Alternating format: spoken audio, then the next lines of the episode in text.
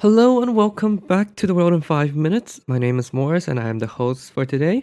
And um, the reason that I'm covering covering this um, episode in English is because I know it's been a while since our last full English episode, and um, the reason is being is that um, I, I, do think that there is an importance of um, covering such a topic in English, and there are quite a bit of um, resources or articles or YouTube whatever resources out there in Mandarin that's toxic that's talking about the upcoming um, Taiwanese presidential elections in 2024.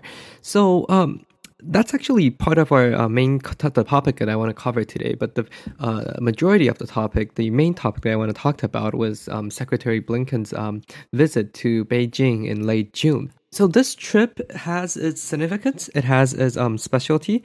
It's not like um, any other trips um, by officials in the past because there hasn't been a visit by the Secretary of States um, from the U.S. to um, China in the past five years. And the reason being, you know, as many of us know, that the tensions between the um, United States and the, China has been ongoing since Trump when Trump, since Trump was in office, and then it kind of continued after Biden took over as well well as um, if you remember earlier this year, there was the spy balloons flying over Canada, uh, America, and the northern um, basically North America. And this also increased the tensions um, because from what um, the new media was saying, Secretary Blinken was supposed to visit um, China originally, I believe, in um, January or February or even late March, but I can't really um, remember what the time was. But um, he had to cancel and delay the trip.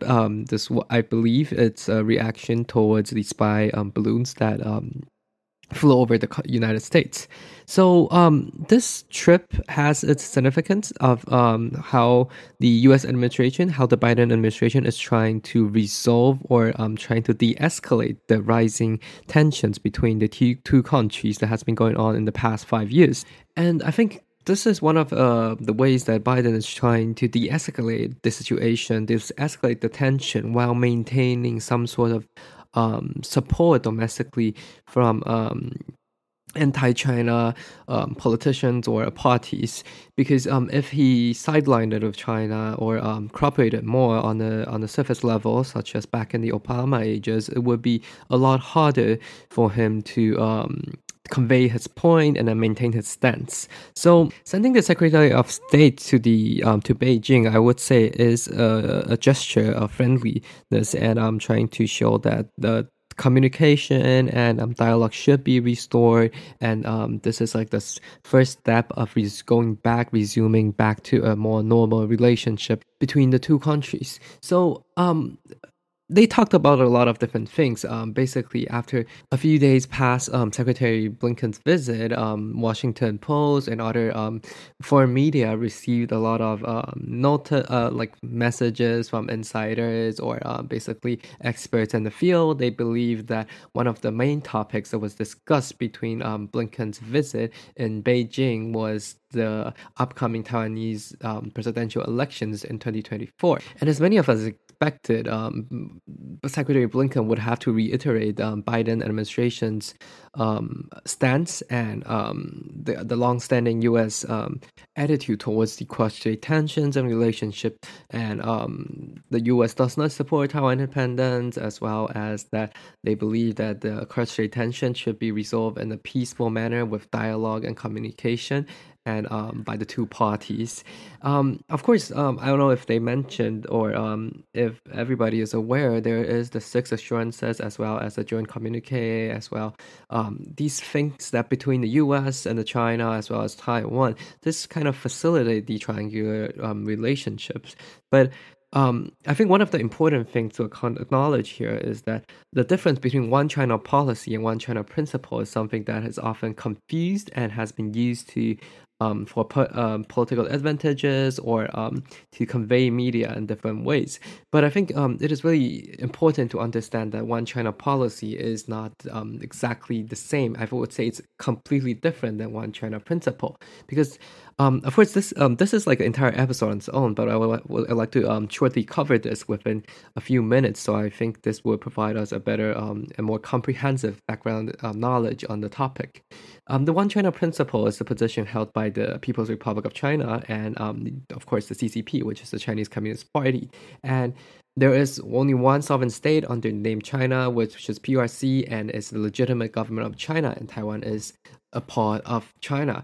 And however, the One China policy is referred to as the United States policy on um, strategic ambiguity regarding Taiwan, because this joint communique between uh, the U.S. and uh, the PRC, the United States has used the words acknowledges that all Chinese on either side of the Taiwan Strait maintain there is but one China and that Taiwan is a part of China and does not challenge that position. So the key word here that um, many experts have said is the word acknowledges. So acknowledges is that um, they understand they um, understand your position, but they don't support it. They don't disappoint, agree with it.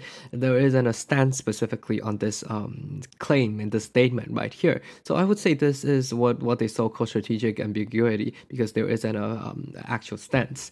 So back to our main topic today. I think we've um, spent quite a bit of time on talking about these um, background foundation so that we won't be confused by different um, terms um, now or in the future. Anyways, so back to our original topic. So um, I think one of the things that Chinese um, officials were really concerned and they wanted to um, to ask the U.S. or they want to see U.S.'s support and stance on the upcoming Taiwanese election is um, the candidate from the DPP, which is a Democratic Progressive Party in Taiwan, which used to have, I mean, they do still have a more um, pro. Uh, independence and a more anti-China sentiment and um, support on that side, which is in opposition to um, KMT, which is the Kuomintang, which is the nationalist party.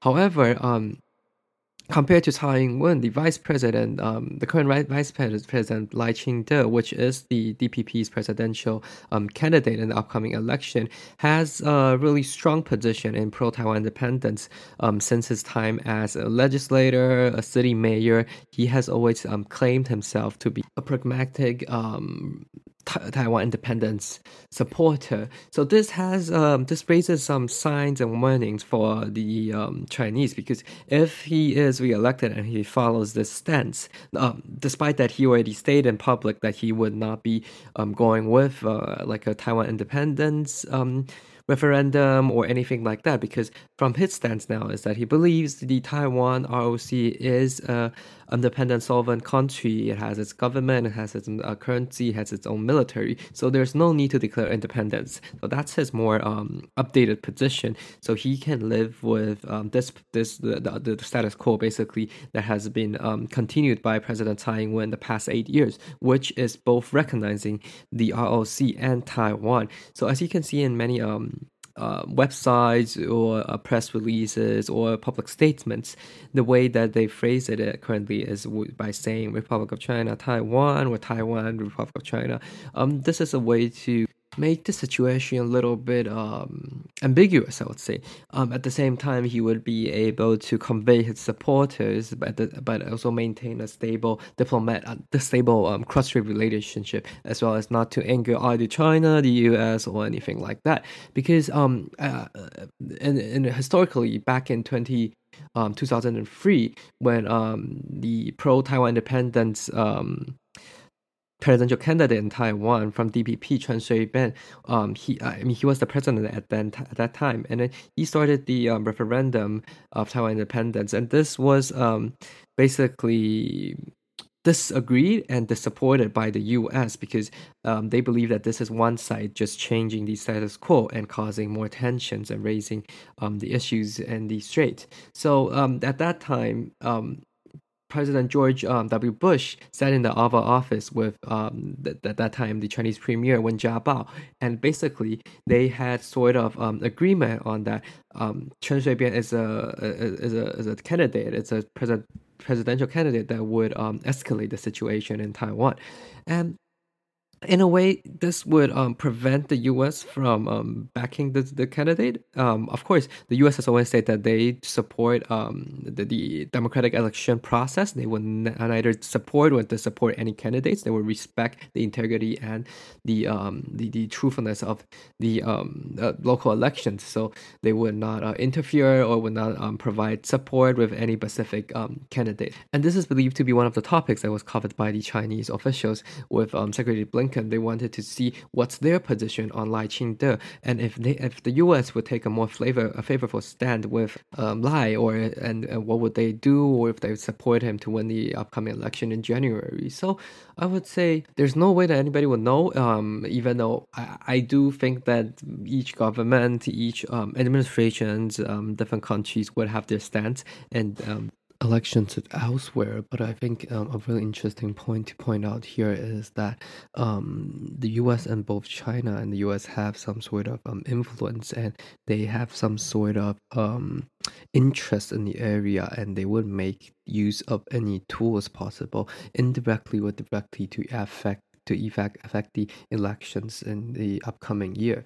So one of the things that I think should be um, taken into consideration is how um, what kind of influences would there take place? I mean, there has been observed and um, incidents and of um, Chinese influences in the elections by supporting um, pro-China candidates, uh, or as well as using group tours or other kind of benefits, trying to attract and swing voters into voting into um, mostly more pro-China or um, the KMT party in a lot of cases. And this is a, a pressing issue because a lot of these um, sponsors or a lot of these um, funds come in in a really um, undercover way. It it comes from private funding. It's not from directly from Chinese state um, fundings or authorities. It comes from private donors, um, either from Hong Kong, Singapore, or domestically. They have partners in Taiwan as well. And there's no way to prevent any of these activity at all. The only way that we can do, I think, against such campaigns is to um, inform the citizens and educate the citizens in the um, in identifying these threats as well as um, having a, plan to tackle these if these um, grows out of scale because it is possible that it may expand into more um, severe and more um, influential campaigns in the upcoming month when we move closer to the election. Um, as you can see, four years ago, there was a lot of misinformation and disinformation campaigns either on social media or sometimes it reaches from um, social medias, it reaches to mainstream media on televisions, on, on newspapers and this this is a um, this would be a, a really big issue because this would not be only be able to create um, false understandings or like uh, miscon- uh, misunderstandings. It would also cause more uh, influence on the elections. That's the first thing, and the second is that it, it will make the elections a little bit um, misfocused. Candidates will not be choosing, I mean, voters will not be choosing candidates that are having the best ability or the best stance. It would just basically be splitting the poll into two sides, which is um, pro China, anti China, or, or in, in, another way, you can say pro Taiwan and um, anti Taiwan. This is, I, I don't, um, in a lot of democracies, such as the United States and um, a lot of different places in the world, this is um, how it eventually um, settles, or at, at least at this current stage, uh, two party politics is something that we can see in a lot of democracies around the world. And th- this is not a, a, not a new thing, and it, it's definitely has been going on in the past. But um, it may come to an extreme point when um, whoever is running the election is not the main point anymore. It would just be choosing sides, choosing colors, which is not the most ideal way a democracy should be um, conducted. And, and I know a lot of people have said that um, it is pretty likely that the DPP's candidate, um, the vice president Lai Ching-te now is going to win the election, but this would mean that the ruling party DPP would have a, a, third term. So this will add up at least to um, um, 12 years of time in office and uh, maybe another more, four years more, so 16 years in total, which is not a best practice in democracy because democracy encourages different um, parties or different ruling, um, different leaders to lead. So this may create some um, underlying issues for the democratic system as well as how healthy the democracy is. On the other hand, I think that um, this, this is not a unilateral situation or this is not caused by a single party. This is because um, on the other side, um, the nationalist, the KMT's presidential candidate at this point, um, who is the mayor of New Taipei City, has uh, has it's really a unique person, and um, in the past there hasn't been somebody coming from such a background. As we can see in most of the other candidates, they um, in the past, so in the previous elections, um, other than the upcoming one, most of them are um, lawyers, attorneys, or they have some sort of relationship. They have studied law in their past, or they have acted as um, some sort of um, attorney in their careers. And this is the biggest difference because um, even though uh, moving on to this election, the other two candidates, the um, Vice President Lai Ching-te as well as new, uh, the previous Taipei uh, Mayor Ko Wen-je, both of them are doctors, which is also, um, I would say, a, a, higher degree of education level, which is um, different compared to Yu-ih this is because that um, he comes from a police background. He went to like police college, police academy, and this um, shows a level of difference, especially when it comes to um, actually interacting with the um, voters. So I think one of the main differences that I've observed is that the way they respond to questions, the way they um, answer questions. Of course, if it's all prepared, if it's a speech, anybody would be able to um, read it on the stage really um, easily, as well as they are able to speak on stage. They have the public speaking skills, the necessary public speaking skills. But in order to um, test and to see if this person has the knowledge or has the skills to maneuver in international politics and um, governing a country. I think there are more to be observed other than the speech. So, um, a pre- in the previous months um, or, weeks, uh, all of these candidates they went to these um, college campuses in Taiwan, and they conducted these um, sessions with um, current college students.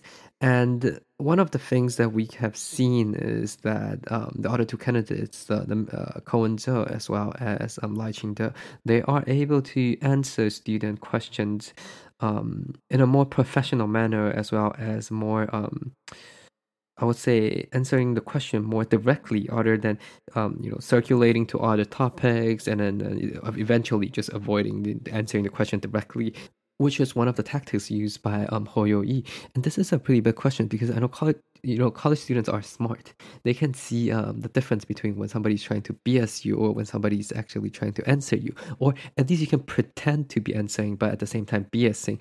So I would say this is something that um, we can continue to observe. The polls are, are, always changing, but it has been a really unique situation because in the past, um, there hasn't been a third candidate that has been so strong that would have to, um, that have might have actually overreached one of the top two party candidates.